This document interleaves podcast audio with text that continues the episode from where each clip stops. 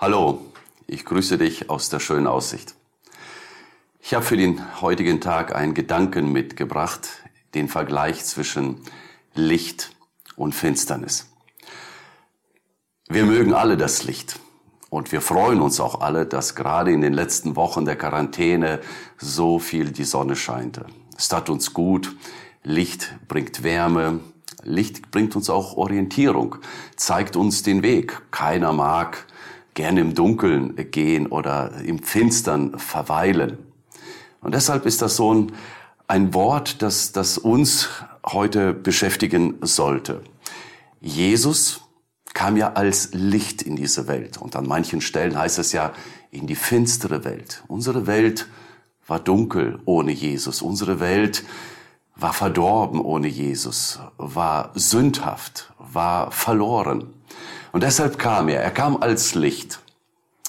Nun haben wir gerade den Karfreitag hinter uns. Ist Karfreitag das Licht ausgelöscht worden? Ist das Licht zu Ende gegangen? Ist die Hoffnungslosigkeit, die Dunkelheit wieder eingekehrt? Könnte man meinen. Aber wir wissen ja, es kommt der Ostermorgen. Es wird der Morgen kommen, an dem das Licht wieder die Dunkelheit durchbricht weil Jesus auferstanden ist, weil Jesus lebt, weil Jesus den Tod besiegt hat, die Hoffnungslosigkeit besiegt hat, die Orientierungslosigkeit weggenommen hat.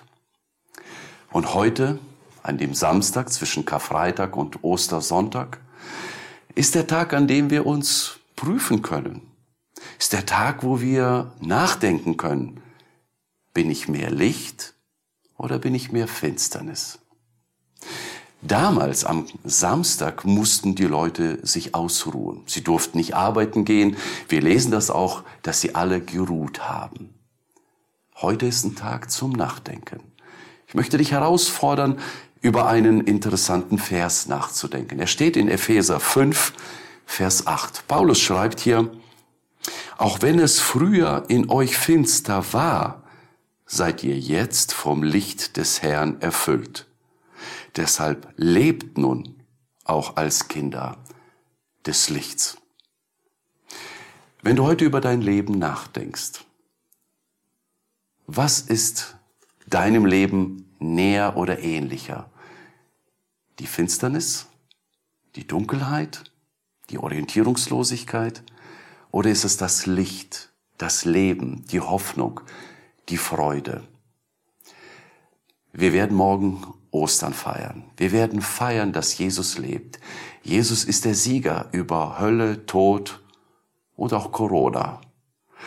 Und er wird auch deinem Leben Energie geben, Leben geben, Freude geben, Begeisterung geben.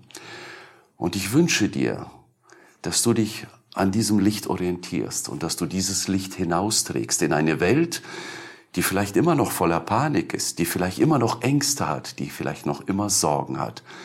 Du bist derjenige, der das Licht leben kann, denn du bist ein Kind des Lichts. Du hast einen Auftrag. Lebe es.